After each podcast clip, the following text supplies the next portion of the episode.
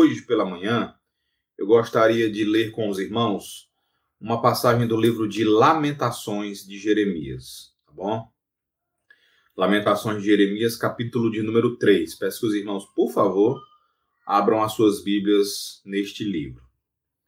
Lamentações de Jeremias, capítulo 3. Nós vamos ler do verso 1 até o verso de número 26. É um trecho bem longo, tá? Mas eu queria ler com os irmãos esse trecho. Um trecho, na sua grande parte, né? Em grande parte é um trecho bem conhecido, principalmente a partir do verso 21. Mas nessa manhã vamos ler a partir do verso 1.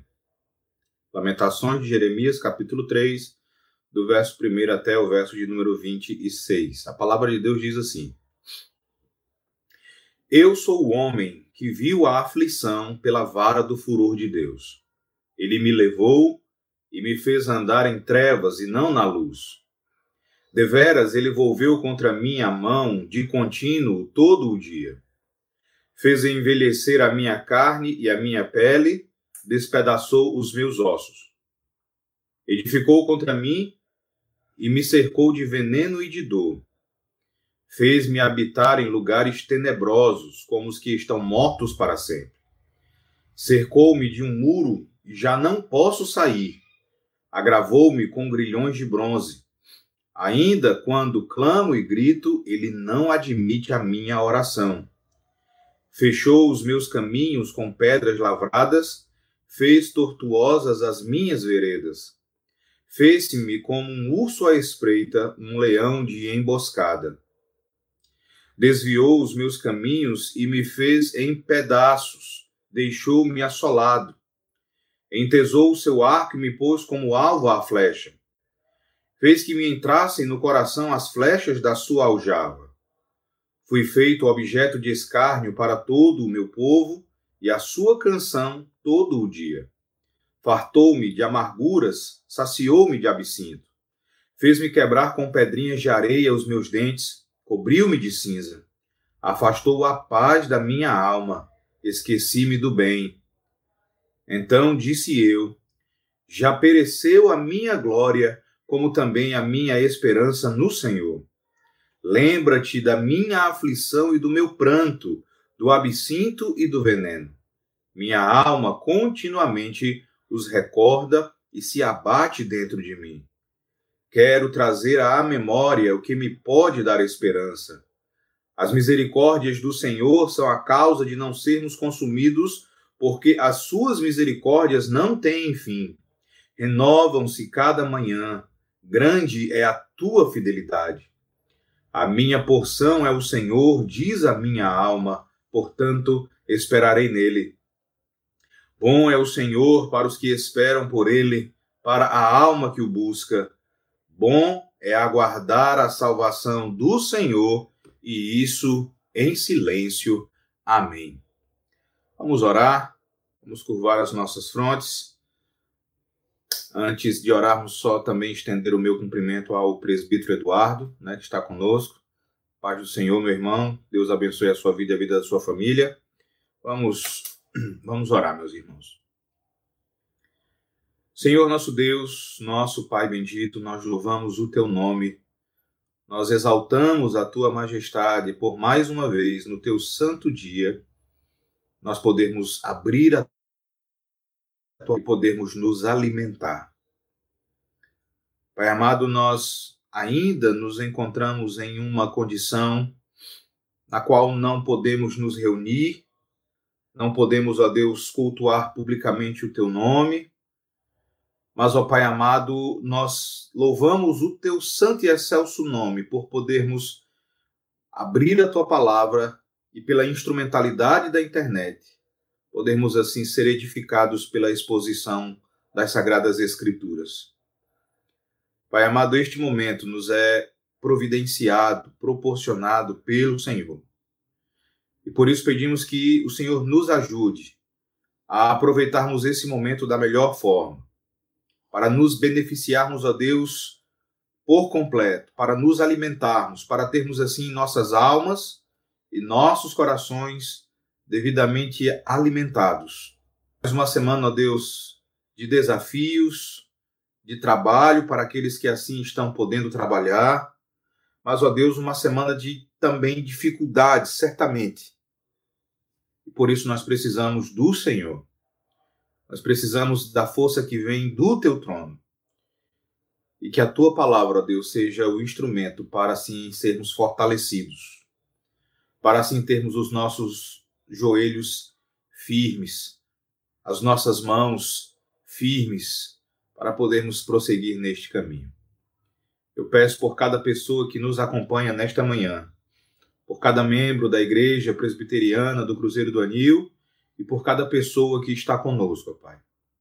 Que a tua palavra fique profundamente gravada no coração do teu povo.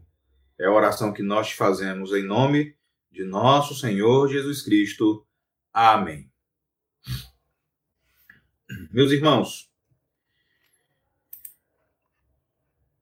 eu gostaria que todos vocês pensassem no seguinte tipo de cena.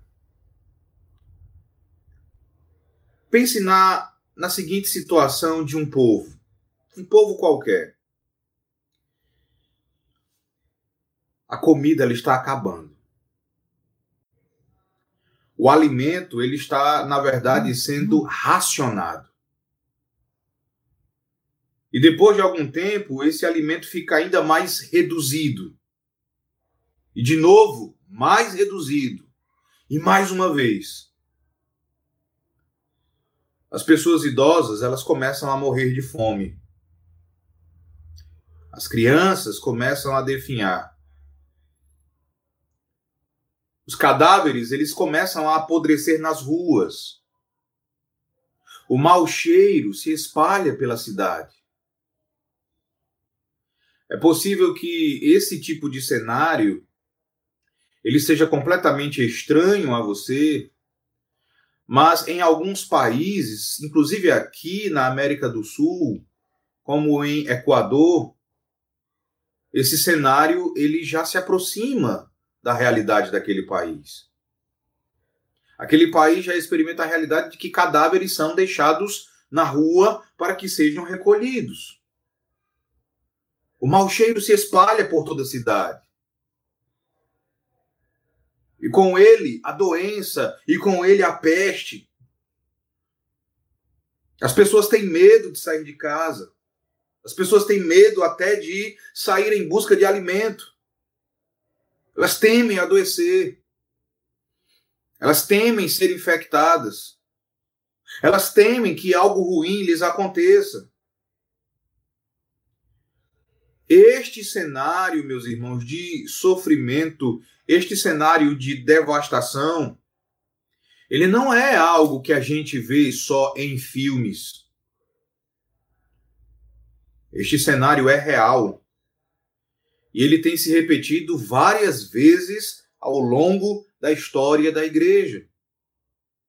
Foi isso que aconteceu, por exemplo, no ano 410 depois de Cristo, por ocasião da destruição da cidade de Roma pelas mãos dos vândalos. Em nosso país, um exemplo relativamente recente, foi uns anos, aconteceu em cidades aqui do Nordeste, que sofreram uma devastação terrível, principalmente nos estados de Alagoas e Pernambuco enchentes, barreiras, ou melhor, barragens se romperam e cidades inteiras foram devastadas. Não sei se os irmãos lembram daquilo que foi noticiado a respeito de cidades como Catende, Palmares, algumas cidades do estado de Alagoas. Eu lembro das palavras de um médico do SAMU, um médico chamado Maxwell Padilha, que falando a respeito do sofrimento de algumas famílias em Catende, ali no Pernambuco, ele chegou a dizer que elas estavam comendo barro para sobreviver. Tente imaginar isso. E não apenas lá em Alagoas, não apenas lá no Pernambuco, em Alagoas também. Foi relatado que famílias comiam mato, comiam barro para sobreviver. Isso é um cenário terrível. E como eu como eu costumo dizer, e como os próprios irmãos sabem disso, irmãos, nós não gostamos desse tipo de coisa. Ninguém gosta de sofrer. Isso vai contra a nossa natureza. Nós gostamos é de prosperar. Prosperar significa conseguir ganhar. Prosperar significa fazer o nosso caminho, significa adquirir novas habilidades e talentos e bens. Significa realizações. É disso que nós gostamos. É isso que nós queremos. Já de modo geral, sofrer significa perder. Perder algumas coisas, perder aquilo que é importante sofrer perdas por causa de desemprego, sofrer perdas por causa de enfermidades, sofrer perdas por causa da morte de alguém importante, de uma pessoa que nós amamos. Então eu inicio com algumas perguntas para você que acompanha essa transmissão. Como é que você lida com os teus sofrimentos? Quer eles sejam os maiores sofrimentos, quer eles sejam os menores. Como é que as perdas que você tem enfrentado ao longo da sua vida? Eu convido você então a manter a sua Bíblia aberta aí, no livro do profeta Jeremias, em Lamentações, no capítulo 3, para prestarmos atenção à mensagem do Senhor Deus neste livro e para dela e para desse livro extrairmos lições importantes para a nossa vida e para o momento que todos nós estamos atravessando. E meus irmãos, a primeira coisa que nós precisamos ter em mente quando nós lemos um texto tão forte, um texto tão complexo quanto o texto de Lamentações, é que em face daquilo que acontece em nosso país e aqui eu me refiro não à situação da pandemia, mas eu me refiro à situação do evangelicalismo de modo geral. É, esse texto de Lamentações é um texto que jamais vai ser usado por um pregador da malfadada teologia da prosperidade. Jamais um pregador comprometido com a teologia da prosperidade ele vai ter a coragem de abrir a sua Bíblia para pregar em Lamentações. Isso porque esse, esse pessoal ensina ao povo que o desejo de Deus é que todos eles sejam felizes, prósperos, que tenham muito dinheiro no bolso, saúde para dar e vender. E o que nós acabamos de ler em Lamentações mostra exatamente o contrário. Mostra exatamente o contrário. Irmãos, por volta do ano 588 a.C., Nabucodonosor cercou a cidade de Jerusalém durante mais ou menos um ano e meio. Veja, o cerco à cidade de Jerusalém, ele vai durar mais ou menos um ano e meio. E nesse interregno, nesse tempo, aconteceram calamidades horríveis com os habitantes da cidade. Calamidades semelhantes àquelas que eu contei no início, aquelas que eu mencionei no início da mensagem. Durante o cerco de Jerusalém, o povo ficou sem condições de conseguir alimento, o povo não teve como se alimentar. A fome começou a dominar o povo de Jerusalém. Dê uma olhada no que está escrito aí no capítulo 1 e no verso 11 de Lamentações. O texto diz assim: Todo o seu povo anda gemendo à procura de pão Deram eles as suas coisas mais estimadas a troco de mantimento para restaurar as forças. Vê, Senhor, e contempla, pois me tornei desprezível. Então todo o povo andava à procura de pão, todo o povo andava com fome. Jeremias diz que o povo pegou aquilo que lhe era mais precioso, cada um pegou aquilo que era mais precioso, mais estimado, mais valioso e estava trocando por comida.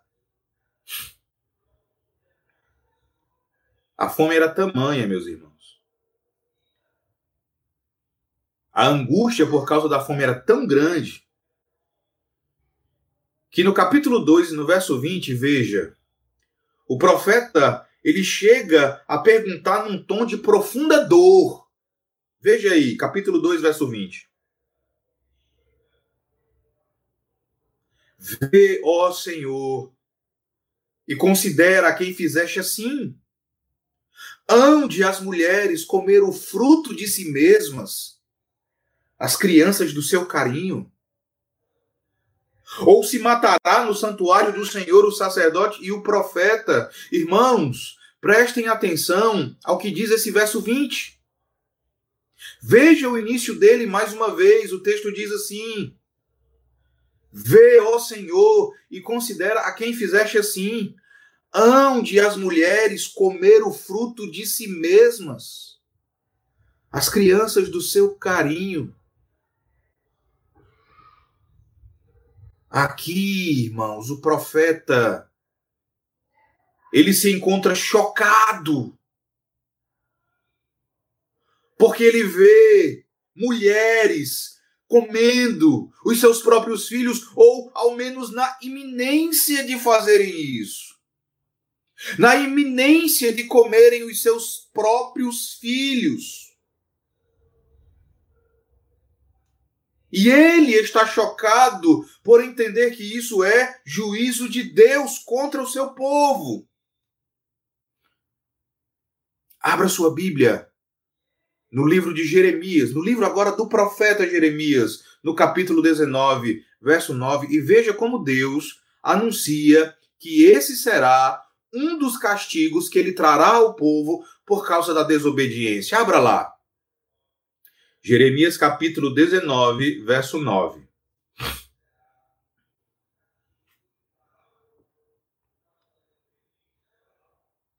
Diz assim, Jeremias capítulo 19, verso 9. Falosei comer as carnes de seus filhos e as carnes de suas filhas, e cada um comerá a carne do seu próximo, no cerco e na angústia em que os apertarão os seus inimigos e os que buscam tirar-lhes a vida. O que Deus anunciou aqui em Jeremias é o que o profeta vê em Lamentações, no capítulo 2 e no verso 20. Você olha chocado para essa passagem e você se pergunta acerca do porquê disso tudo. Do porquê tudo isso veio, sobreveio a Jerusalém. E o próprio profeta vai nos dar a resposta para essa indagação. Volte para o capítulo 1 de Lamentações. Capítulo 1, verso 8. Ali Jeremias, ele nos apresenta a razão, ele nos apresenta o motivo para tudo o que aconteceu à cidade. Capítulo 1, verso 8 de Lamentações diz assim: Jerusalém pecou gravemente, por isso se tornou repugnante. Todos os que a honravam a desprezam, porque lhe viram a nudez. Ela também geme e se retira envergonhada. O grande problema, meus irmãos, foi o pecado. O grande problema foi a sistemática e contínua desobediência, foi a obstinação, a teimosia, a rebeldia do povo. E aqui, de imediato, nós podemos perceber um dos conceitos básicos do livro de Lamentações. Deus, ele não compactua com o pecado do seu povo. Deus pune o pecado do seu povo. Não nos esqueçamos disso, meus irmãos. Deus pune o pecado do seu povo.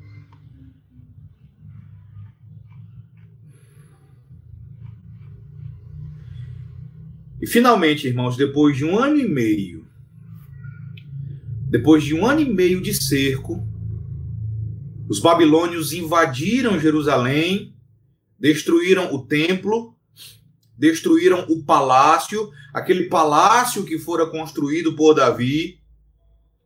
Eles destruíram o muro, eles destruíram todo o muro, ou todos os muros da cidade, eles destruíram a cidade de Jerusalém, e como se não bastasse, cegaram o rei, vazaram os olhos do rei.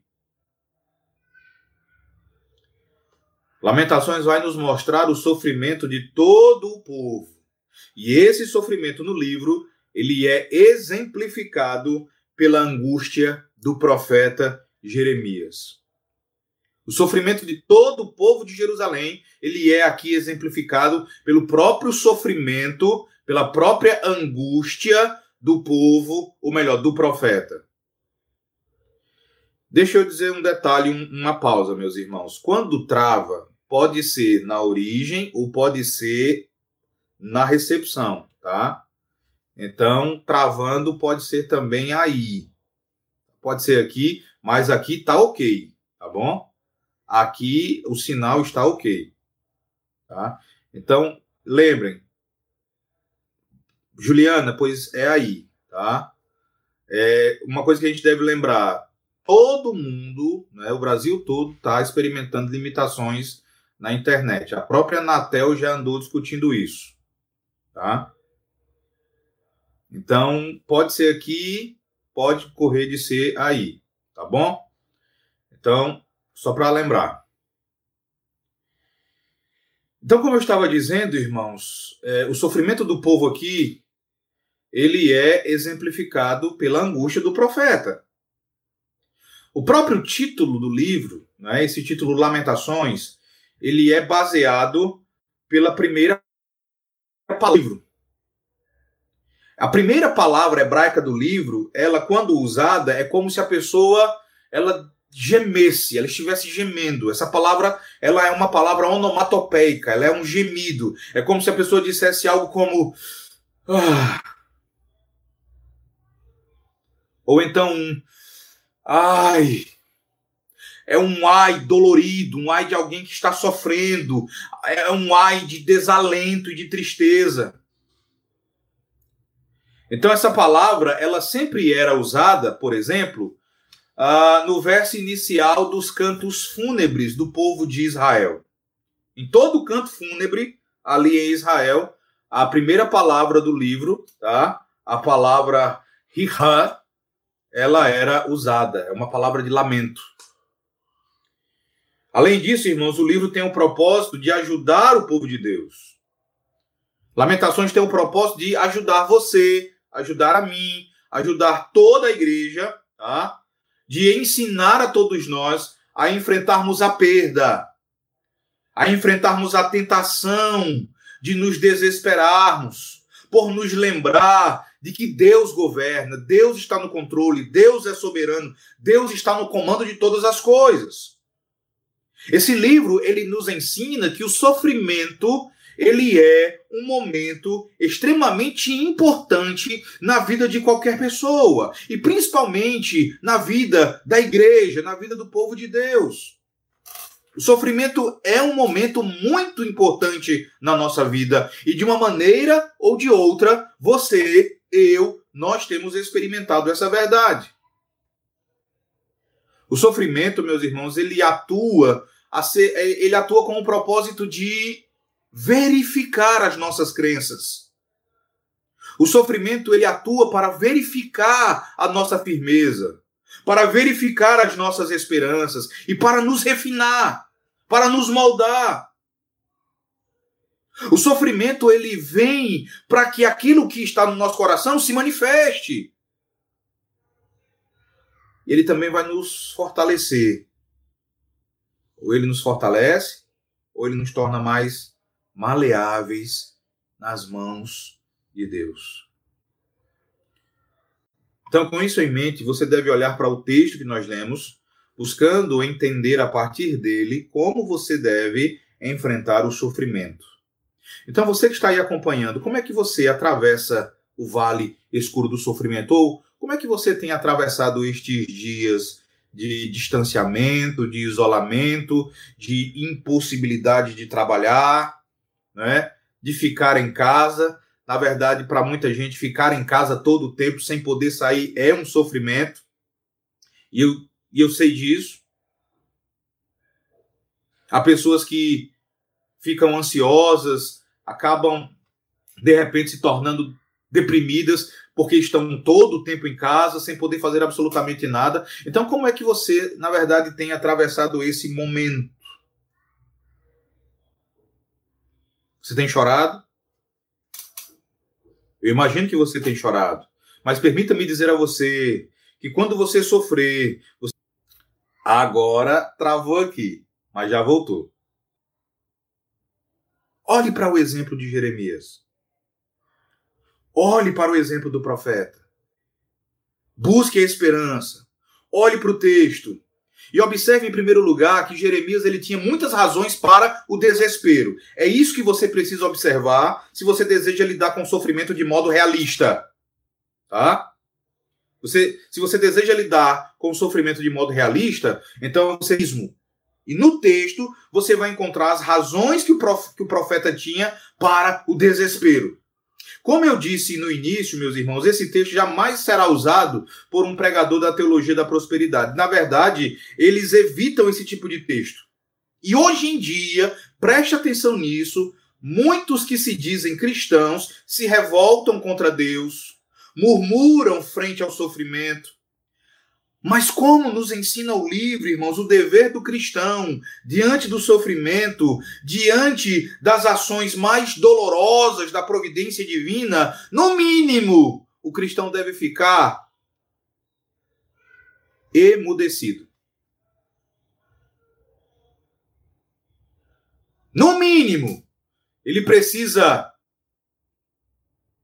tapar a sua boca, ficar silente Olhe para o capítulo 3, do verso 26 ao verso 28. O profeta Jeremias ele, ele diz exatamente isso. Veja. Lamentações 3, de 26 a 28, está escrito: Bom é aguardar a salvação do Senhor e isso em silêncio. Quando ele diz isso, ele, ele não, quando ele diz isso aqui, ele não está no momento confortável. Não é confortável ele dizer, olha, bom para o homem é aguardar a salvação do Senhor e isso em silêncio. Então, vamos só aguardar, vamos só esperar, não, ele está sofrendo aqui. Ele diz: Veja, bom é aguardar a salvação do Senhor em meio à dor, e isso em silêncio. Bom é para o homem suportar o jugo na sua mocidade, assente-se solitário e fique em silêncio, porquanto esse jugo Deus pôs sobre ele. Você deve lembrar de Davi.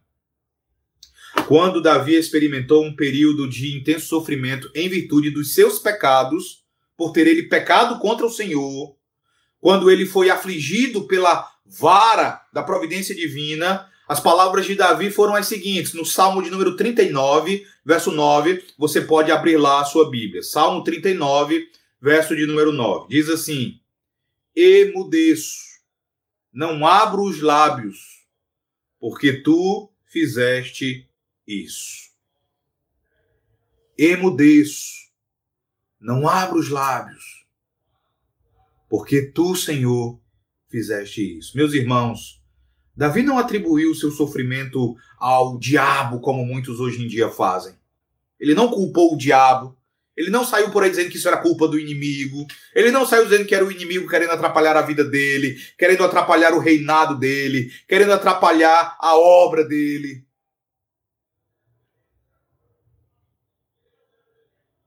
Preste atenção no que eu vou dizer. Davi nos ensina. O profeta Jeremias nos ensina também que Deus, Deus é o autor das tragédias. Inclusive as pessoais. Isso vai contribuir para o meu desespero. Era assim que Jeremias se encontrava. A diferença é que o desespero não vai ter a última palavra. O desespero não será a última palavra na vida de Jeremias, na vida de Jerusalém, E se você ama a Cristo, certamente o desespero não será a última palavra na sua vida. Nosso profeta, meus irmãos, ele experimentava a sua tragédia pessoal e ele também sofria por causa da tragédia do povo de Jerusalém. Quando nós lemos a passagem de Lamentações, no capítulo 3, a passagem que nós lemos até o verso 20, nós podemos perceber que todas as áreas da vida de Jeremias foram gravemente afetadas pela providência divina. A área física foi afetada. Veja aí o verso 4, quando o profeta diz assim: fez envelhecer a minha carne, fez envelhecer a minha pele, despedaçou os meus ossos. A área psicológica, veja os versos 5 e 6. Edificou contra mim e me cercou de veneno e de dor, fez-me habitar em lugares tenebrosos como os que estão mortos para sempre. Ele não fala aqui de uma habitação literal com os mortos, mas de uma habitação como aqueles que estão mortos, como aqueles que estão mortos. Era o clima. A área espiritual, veja o verso 17. Afastou a paz da minha alma. Esqueci-me do bem. Você já experimentou esse tipo de dor?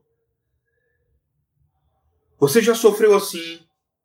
Vocês já provaram do sabor amargo desse tipo de sofrimento? É possível que sim. Irmãos, o sofrimento de Jeremias foi tão grande a ponto dele cogitar em seu coração que não valia a pena orar. Veja o que, diz os versos, que dizem os versos 8 e 9 aí de Jeremias capítulo 3. Nosso texto diz assim: observe. Ainda quando clamo e grito, ele não admite a minha oração. Fechou o meu caminho com pedras lavradas, fez tortuosas as minhas veredas. Perceba que, ao descrever a extremidade dos males, Jeremias acha que de nada ajuda a orar ao Senhor. O caminho está fechado. Deus não ouve. Deus não responde. Deus não atende. E quantas vezes, meus irmãos, nós já nos encontramos assim, tão angustiados, tão a, a, a, com tanta dor, a ponto de acharmos que Deus não está nos ouvindo, que Deus jamais ouvirá pecadores indignos como nós. Quantas vezes, ao cometermos pecados ou simplesmente ao sermos açoitados pela providência divina, nós ficamos ah, perplexos e sequer conseguimos orar. Quantas vezes você já se sentiu assim? Quantas vezes você até tentou, ajoelhando-se, mas simplesmente você não conseguia dizer absolutamente nada?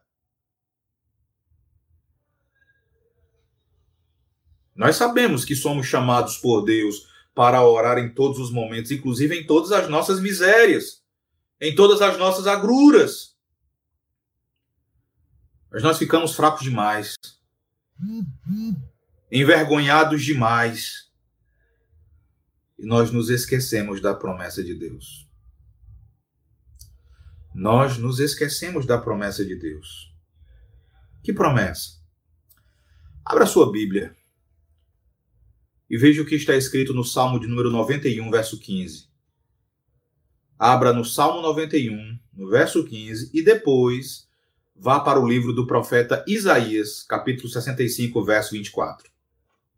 Primeiramente, vamos ler Salmo 91, verso 15. Diz assim a palavra de Deus: Ele me invocará e eu lhe responderei. Na sua angústia, eu estarei com ele, livrá-lo-ei e o glorificarei. Essa é a promessa. Ele me invocará e eu lhe responderei. Na sua angústia, eu estarei com ele. Isso sempre me lembra: o Senhor é o meu pastor, nada me faltará. Ainda que eu ande pelo vale da sombra da morte, não temerei mal nenhum, porque tu estás. Vá agora para Isaías capítulo 65, verso 24 diz assim: E será que antes que clamem, eu responderei. Estando eles ainda falando, eu os ouvirei. Meus irmãos, Deus tem prazer em ouvir a súplica daquele que está com o seu coração contrito. Deus não rejeita a oração daquele que em Cristo verdadeiramente está arrependido dos seus pecados e se encontra quebrantado diante dele. Aqui mesmo em Isaías, no capítulo 66, no verso 2, Deus diz que o homem para quem ele olhará é para aquele que se encontra abatido, contrito e que treme diante da palavra dele. E aí você vai dizer, mas eu tenho orado, eu tenho pedido, eu tenho buscado, e por que, que Deus não tem respondido? O que acontece muitas vezes, meus irmãos, é que Deus nos mantém orando, e Ele nos mantém em expectativa, e isso para provar, para testar a nossa perseverança, para provar a nossa paciência, e por um longo tempo. Para nos refinar no meio do fogo. Essa é a razão por que Deus aparentemente adia e demora o seu socorro. Ocorre que aqui no texto a perturbação do profeta Jeremias era tamanha que Jeremias naquele momento ele não conseguia compreender essa verdade. Naquele momento Jeremias chegou até a pensar que o Senhor era como um inimigo impiedoso um inimigo implacável. Veja os versos 10 a 12 de Lamentações capítulo 3. Lamentações 3, do verso 10 ao verso 12, diz assim: observe. Fez-se-me como urso à espreita, um leão de emboscada. Desviou os meus caminhos e me fez em pedaços, deixou-me assolado, entesou seu arco e me pôs como alvo à flecha. Irmãos, é certo que Deus havia decretado a invasão babilônica a Jerusalém. É certo que o Senhor, ele foi aquele que trouxe a destruição sobre o povo judeu. Tudo isso está certo. Mas as palavras de Jeremias, elas estão carregadas de algo mais do que o simples, o cândido reconhecimento da soberania divina. Nesse momento, Jeremias não consegue enxergar nada mais senão a ira divina. Isso fica muito claro quando você vê no verso 1 do capítulo 3, Jeremias dizendo assim: Eu sou o homem que viu a aflição pela vara do furor de Deus. Ele se concentra aqui apenas na ira de Deus. Ele só vê a ira de Deus. E por isso nós podemos ver que ele estava bastante perplexo. E por isso chegou a dizer que Deus era com o seu inimigo. Eu acho interessante uma observação que o reformador João Calvino faz nesse texto. Calvino, ele vai dizer que quando os homens piedosos estão em um estado de confusão, eles proferem muita coisa indevida. Em outras palavras, quando os homens estão em um estado de confusão por causa do sofrimento, eles dizem muita bobagem. Eles dizem muita besteira. Isso não é estranho para nós. Nós já tropeçamos nisso muitas vezes. Mas continuando com a apresentação dos sofrimentos de Jeremias, nós vemos que algo que também foi afetado foi o relacionamento dele com as outras pessoas. Veja aí capítulo 3, verso 14, está escrito: Fui feito objeto de escárnio para todo o meu povo, e a sua canção todo o dia. Irmãos, vejam só, além de tudo, Jeremias foi ridicularizado por aqueles que eram os seus companheiros. Ele foi insultado por seu próprio povo. Isso nos lembra aquilo que aconteceu com o Senhor Jesus Cristo. Nós vemos como isso se cumpriu acima de tudo em Jesus Cristo, como ele foi feito objeto de escárnio para todo o seu povo, como ele foi zombado, como ele foi insultado, ridicularizado pelo seu povo. Irmãos, tentem imaginar quão pesado é esse, além de ser tomado pela tristeza e em silêncio suportar a aflição, o coração do servo de Deus é quebrado, ele é despedaçado quando ele é tratado com escárnio, quando ele é tratado com desprezo pelo seu próprio povo. Essa também tem sido a experiência de muitos servos de Deus que sofrem perdas terríveis, que eh, gemem debaixo do peso da mão do Senhor. Enquanto aqueles que deveriam levar conforto, aqueles que deveriam levar o alívio, o consolo, apenas falam mal e até se regozijam pela maneira como ele sofre. E veja que, de acordo com Jeremias, o escárnio do povo de Jerusalém era constante. Ele vai dizer que ele era a canção todo dia, o tempo todo. Os próprios judeus zombavam e escarneciam dele. Preste atenção nisso aqui. Quem era que ria de Jeremias? Quem é que Jeremias diz que ria dele? O seu povo. Mas quem era que sofria em virtude do que a Babilônia fez? Era o povo. Irmãos, vejam que horror. O povo que sofria o jugo era o povo que pecava, continuava pecando, escarnecendo dos seus. O povo que sofria era o povo que escarnecia. Isso não é muito diferente do que nós vemos hoje em dia. Todos têm a sua parcela de sofrimento, Todos têm a sua parcela de dor e de desespero. E muitas vezes, de modo irônico, aqueles que sofrem, aqueles que estão avassalados pelas tribulações, são justamente aqueles que escarnecem uns dos outros. Então, humanamente falando, da perspectiva humana, você vê que Jeremias tinha todos os motivos para o desespero. Mas ele também tinha razões muitas razões para buscar a esperança. E esse é, meus irmãos, o meu próximo ponto com vocês, porque por tudo que nós vimos aqui a respeito da tragédia vivida pelo povo de Jerusalém e vivida de modo muito pessoal pelo profeta Jeremias, nós podemos compreender a afirmação melancólica de Jeremias no verso 18. Veja aí, no verso 18 ele diz assim: então disse eu: já pereceu a minha glória, como também a minha esperança no Senhor. Já pereceu, morreu. A minha glória morreu, a minha esperança morreu. Eu lembro de uma afirmação do filósofo francês, o existencialista Jean-Paul Sartre. Ele chegou ao ponto de afirmar, irmãos, que os homens, eles nada mais são do que angústias. Do ponto de vista existencialista, a única coisa que caracteriza o ser humano é a angústia. O homem, ele nada é do que angústia. Ele nada é senão angústia, dor, sofrimento.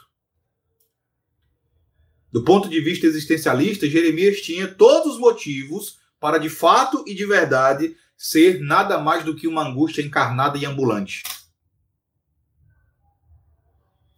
Mas vejam no texto, irmãos. E vejam que no meio de todo o sofrimento descrito em Lamentações, há uma afirmação que soa estranha. Essa afirmação soa estranha num primeiro momento. Veja o verso 21. O conhecido e amado, verso 21. O profeta diz assim: Quero trazer à memória que me pode dar esperança. Quero trazer à memória o que me pode dar esperança. O que Jeremias quer dizer com isso, meus irmãos? Veja que ele não está dizendo que ele quer aprender algo de Deus a fim de ter esperança. Ele não fala de aprender algo novo. Ele não fala de conhecer algo, mas ele fala de recordar. Ele fala de relembrar, de trazer à memória. No presente, meus irmãos, ele só pensa no seu sofrimento, ele só pensa na sua dor, mas Jeremias ele se recusa a permanecer nesse estado. Ele não quer se entregar à melancolia, ele não quer ser vencido pelo desespero, ele quer trazer de volta à sua memória algo que encha o seu coração, que encha o seu peito de esperança. Ele não é como muitos de nós que simplesmente desabam e se entregam, mas ele olha para Deus e no Senhor ele busca força, ele deseja trazer à sua mente algo que o enche de esperança. Mas você vai dizer, como assim? Se no verso 18 ele disse que a sua esperança já havia perecido. Como é que pode o desespero produzir esperança de si mesmo? Isso é contrário à natureza. E é lógico, meus irmãos, que para que a esperança inundasse o coração de Jeremias, ele deveria olhar para fora de si mesmo. Ele não poderia ficar olhando para si, e ele também não poderia manter os seus olhos ao redor, em Jerusalém, na devastação. Olhar para si e olhar para a devastação só traria desespero. Ele sabe disso. Mas aqui, veja, ele olha para o Senhor. Ele olha para fora de si. E há um detalhe interessante aí no texto original do verso 21. Infelizmente, a nossa tradução, ela deixou de fora uma palavrinha importante. Não muda, a, veja, não há nenhum problema na tradução, mas o que acontece é que no texto original há uma palavra que fala da importância de você buscar esperança fora de si de você olhar para fora de si nesse momento de pandemia. O verso 21, ele pode ser literalmente traduzido assim: Quero trazer à memória o que me pode dar esperança. Isto. No final das contas, não vai haver tanta assim diferença da maneira como está na nossa tradução, mas essa palavra, ela aponta para algo. Quero trazer à memória o que me pode dar esperança, isto. O que, que Jeremias quer dizer com isto? O que trazia esperança a Jeremias? Veja os versos 22 e 23. Ele vai dizer: As misericórdias do Senhor são a causa de não sermos consumidos, porque as suas misericórdias não têm fim. Renovam-se cada manhã, grande é a tua fidelidade. Como é que a esperança vai ser recobrada? Olhando para Deus. Confiando na misericórdia de Deus, nas misericórdias de Deus, que são a causa de não sermos consumidos.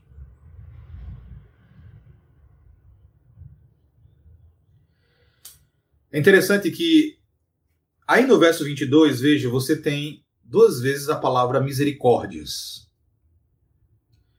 As misericórdias do Senhor são a causa de não sermos consumidos, porque as suas misericórdias não têm fim. É interessante que no texto hebraico, aqui você tem duas palavras diferentes, tá? Não são a mesma palavra, são duas palavras bem distintas. E a primeira delas, quando Jeremias diz: "As misericórdias do Senhor são a causa de não sermos consumidos", essa palavra é a conhecida palavra recede.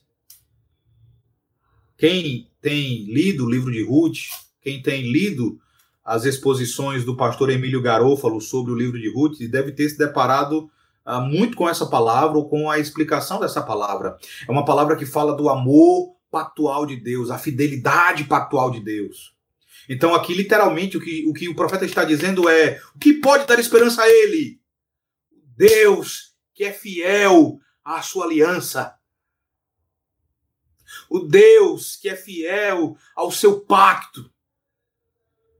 E aí o que a gente pode aprender e o que enche o nosso coração de esperança e que nos faz ter a certeza de que essa pandemia vai acabar, esse isolamento vai acabar, esse vírus desgraçado, ele vai ser controlado, é que Deus ele fez uma aliança, ele fez um pacto conosco em seu filho Jesus Cristo e ele é fiel. Ele não volta atrás nas suas promessas. Ele é fiel àquilo que prometeu. Ele nos ama com amor eterno.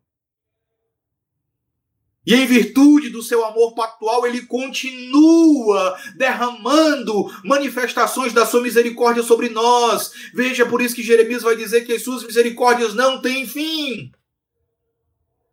Nós podemos encarar esse momento, nós podemos encarar essa, essas circunstâncias com confiança, porque Deus fez um pacto conosco. Era isso que alimentava Jeremias. É por isso que ele vai dizer: Deus fez um pacto, então o que nos resta agora é esperar. Por isso, bom é para o homem aguardar a salvação do Senhor, e isso em silêncio. Irmãos, há uma aliança. Há uma aliança, há um pacto, e o coronavírus não é maior que o pacto de Deus. Veja também o verso 25. O verso 25 diz: Bom é o Senhor para os que esperam por Ele, para a alma que o busca.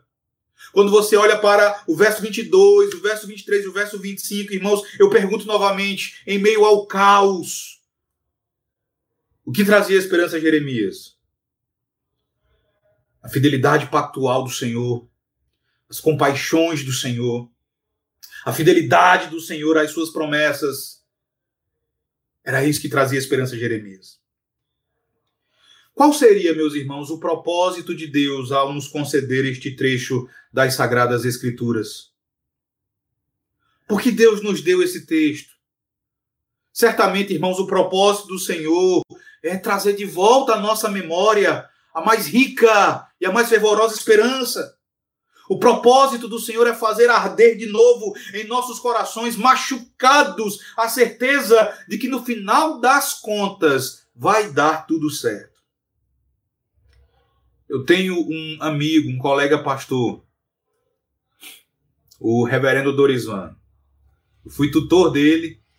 Ele foi, ele trabalhou comigo em Marabá e Dorisvan tem uma característica interessante. É um homem piedoso, um homem de fé. Dorisvan pode estar atravessando o pior tipo de sofrimento. Quando você fala com ele, ele diz: Vai dar tudo certo. Ele diz: Vai dar tudo certo, amado. É isso que o Senhor quer que nós entendamos. No final, vai dar tudo certo. Aquilo, irmãos, que podia trazer de volta esperança ao coração de Jeremias, é também o que traz de volta a esperança às nossas vidas angustiadas e acossadas pelos ventos tempestuosos do sofrimento. Essa mensagem de Jeremias, ela na verdade é uma mensagem não para desespero, mas é uma mensagem de consolo e de esperança para você que já se sentiu assim como profeta e para você que hoje experimenta o desalento. Dê ouvidos à palavra do Senhor. Dê ouvidos o que nos diz Jeremias. Você encontrará esperança e você tirará tamanha certeza em Deus, na revelação de Deus nas Sagradas Escrituras. Ah, mas eu não sinto, no momento eu estou fraco. Permita-me dizer a você que não são os teus sentimentos, não é a tua esperança que trará a verdade a você. Apenas Deus, em Sua palavra, apenas Deus, em Sua revelação, trará a esperança e dará a você a perspectiva correta a respeito do sofrimento. Se hoje a tua esperança ou as tuas emoções vão contra o que Deus diz aqui em Jeremias em Lamentações capítulo 3, são as tuas emoções que estão erradas. É o teu coração que está errado.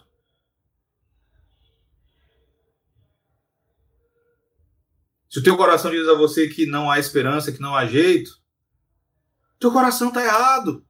Teu coração é que é o teu inimigo. É por isso que nos momentos de sofrimento você precisa estar com a Bíblia nas mãos. E você precisa ler a Bíblia e ler a Bíblia em voz alta para si. Você precisa, como dizia John, é, como dizia Jonathan Edwards, você deve, você precisa pregar a Bíblia para si mesmo. Você deve ler a Bíblia contra o seu coração. Nos momentos em que tudo dói, nos momentos em que o peito dói, em que as lágrimas escorrem pela face, nos momentos quando o coração diz que não tem mais jeito. É preciso que você pegue a palavra de Deus e leia a palavra de Deus contra o teu coração, contra os teus sentimentos, contra você mesmo. Teu coração não tem a última palavra. A palavra é a última palavra. Aqui, irmão Jeremias nos apresentou verdades que, se as trouxermos de volta à nossa memória aos nossos corações, nós experimentaremos que o Senhor é fonte de consolo e de esperança. Hoje, quando você vive tudo isso, lembre que o Senhor é fiel à aliança. Lembre que há uma aliança feita por Ele e que Ele é fiel. E justamente por isso nós não somos exterminados. Deus é tão cheio de misericórdia que ele não nos consome. Lembre que o Senhor é infinito em suas ternas compaixões. Recorde que o Senhor é grande em fidelidade. Ele prometeu que seria o teu Deus, ele prometeu que seria o teu redentor. Portanto, recorde esta bendita verdade. Lembre que o Senhor é bom para aqueles que esperam por Ele, para a alma que o busca. Recorde que o teu Pai Celestial está pronto para te salvar. E a salvação de que fala o versículo 26 de Lamentações 3 não é a salvação dos pecados, mas é a salvação do sofrimento e da tragédia. Enquanto você estiver sofrendo, não esqueça que é bom para você suportar o jugo que vem do Senhor e isso em silêncio. Entenda também que quando você sofrer e se sentir como Jeremias, isso não quer dizer que você não é crente. Se você é honesto com as sagradas escrituras, você deverá admitir que você também é como os servos de Deus do Antigo Testamento. Você é falho assim como eles. Nós somos falhos como todos esses homens. Nós podemos confessar que no momento do sofrimento e da desesperança, dificilmente nós lembramos, dificilmente nós trazemos à memória as verdades da palavra de Deus. Ou pode ser também que no presente nós não estejamos ou não estamos dando ouvidos ao que a palavra nos diz sobre o sofrimento. Ou talvez não estejamos verdadeiramente crendo no que a palavra de Deus diz. É por isso que Jesus disse em João 13, verso 17: que nós somos bem-aventurados se nós sabemos estas coisas e se nós as praticamos. Não quer dizer que é só orar e que tudo vai melhorar num passe de mágica, tudo vai ficar bem. Isso, na verdade, é superstição, não fé. Você também não precisa apenas de um conhecimento bíblico e teórico de Deus. Você necessita de um conhecimento bíblico, um conhecimento profundo, mas experiencial de Deus, prático. Isso significa que Deus precisa ser a tua porção. A nossa grande dificuldade, irmãos, não é com o sofrimento. A nossa grande dificuldade é o fato de não termos o Senhor como a nossa porção nos nossos momentos de sofrimento. Muitas vezes nós sofremos e usamos o sofrimento como desculpa para andarmos em más companhias, para nos afastarmos da igreja, para não mais lermos a palavra de Deus, para não mais orarmos. Muitas vezes o sofrimento é uma desculpa para nós nos afastarmos. Mas não foi isso que Jeremias fez. Esse homem sofreu profundamente, mas ele continuou ligado ao povo e temente a Deus. Então, como eu disse, o nosso sofrimento, o nosso problema não é o sofrimento. Nosso sofrimento é que às vezes nós esquecemos de fazer de Deus a nossa porção enquanto sofremos. Eu quero encerrar, meus irmãos. Nós já vamos aí com uma hora e dois minutos. Eu quero encerrar depois de ter afirmado todas essas coisas, dizendo a você que nada disso aqui vai fazer sentido se você estiver fora de Jesus Cristo. Nada disso aqui vai fazer sentido se você estiver fora de Cristo. Porque não são apenas os crentes que sofrem, a verdade é essa. Não apenas os crentes sofrem, toda a humanidade sofre. Toda a humanidade está experimentando essa calamidade. Todas as pessoas da face da terra têm também a sua parcela de tragédias pessoais. O que é então que diferencia os crentes dos descrentes? O que diferencia os crentes do restante da humanidade em última instância? Qual é a diferença? Eu quero chamar a tua atenção para aquele que é o nosso Senhor. Porque é isso que faz a diferença. Ou é Ele que faz a diferença. A palavra de Deus ela nos dá abundante testemunho a respeito do sofrimento de Jesus Cristo. No livro do profeta Isaías, no famoso capítulo 53, no famoso cântico do servo sofredor, nos versos 2 e 3, a palavra de Deus diz assim: Porque foi subindo como renovo perante ele e como raiz de uma terra seca, não tinha aparência nem formosura, olhámo-lo, mas nenhuma beleza havia que nos agradasse era desprezado e o mais rejeitado entre os homens, homem de dores e que sabe o que é padecer. E como um de quem os homens escondem o rosto, era desprezado e dele não fizemos caso. É ele que faz a diferença.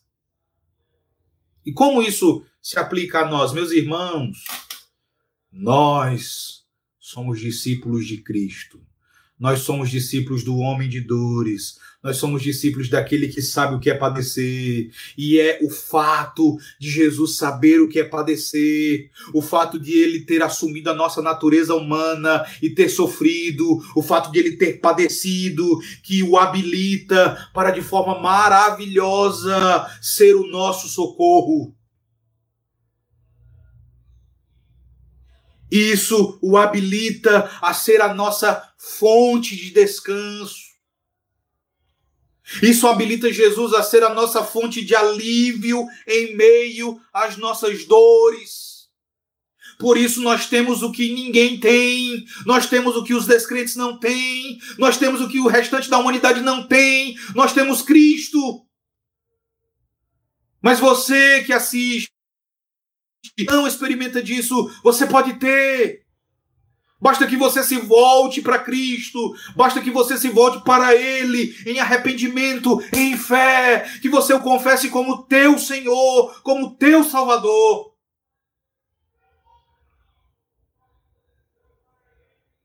Em Hebreus, no capítulo 2, do verso 16 ao verso 18, é dito o seguinte: Pois ele, evidentemente, não socorre anjos, mas socorre a descendência de Abraão. Por isso mesmo convinha que em todas as coisas se tornasse semelhante aos irmãos, para ser misericordioso e fiel sumo sacerdote nas coisas referentes a Deus, e para fazer propiciação pelos pecados do povo. Pois naquilo que ele mesmo sofreu, tendo sido tentado, é poderoso para socorrer os que são tentados.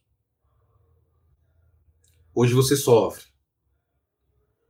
Então, quando você estiver sofrendo e você se sentir tentado a se afastar, ou quando você se sentir tentado a blasfemar, vá até Cristo. Porque Ele é poderoso para socorrer você. Ainda em Hebreus capítulo 4, verso 15 verso 16, o autor diz: Porque não temos sumo sacerdote que não possa compadecer-se das nossas fraquezas. Antes, foi ele tentado em todas as coisas à nossa semelhança, mas sem pecado. Acheguemos-nos, portanto, confiadamente junto ao trono da graça, a fim de recebermos misericórdia e acharmos graça para socorro em ocasião oportuna.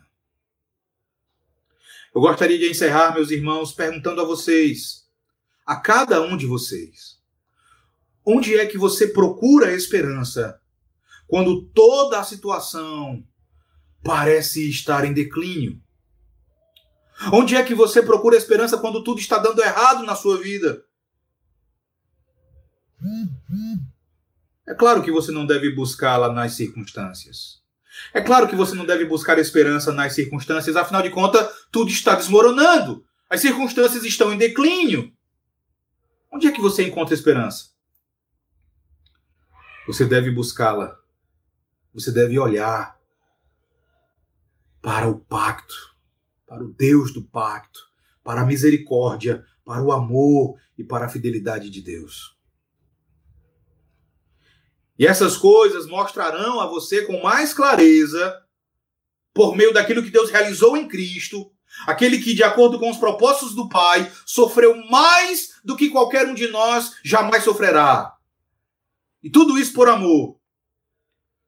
Se você é crente, eu posso te dizer que Deus não apenas ele prometeu lançar fora as tuas esperanças baseadas naquilo que é terreno e circunstancial, mas em Cristo, Deus prometeu dar a você esperanças melhores. Em meio à pandemia, ter essa noção faz a diferença. Você vai ser capaz de suportar esse período você vai ser capaz de suportar essa provação, você vai ser capaz de suportar esse sofrimento e de experimentar o amor de Deus. Você pode fazer isso quando você crê nele. Quando você crê no Senhor, tal como ele se revelou aqui em Lamentações. Então saiba que por mais que você sofra, Deus te trata melhor do que você merece. Embora nós soframos, e por maior que seja o sofrimento, Deus nos trata melhor do que nós merecemos. Se você pensa que precisa entender muito bem uma provação específica antes de estar disposto a confiar no Senhor, tenha cuidado, porque você vai fracassar. Em algum momento você vivenciará, se é que não está vivenciando hoje, uma provação que talvez ultrapasse a tua capacidade de encontrar explicação para ela. Saiba que no fim apenas Deus tem todas as explicações. No fim, apenas Deus tem as explicações completas. E se você traz de volta ao teu coração, se você traz de volta à tua memória quem é Deus, o caráter de Deus, as misericórdias de Deus, então você vai ter uma vida bem diferente, nos bons e nos maus momentos. Então traga à tua memória aquilo que pode te dar esperança. Isto.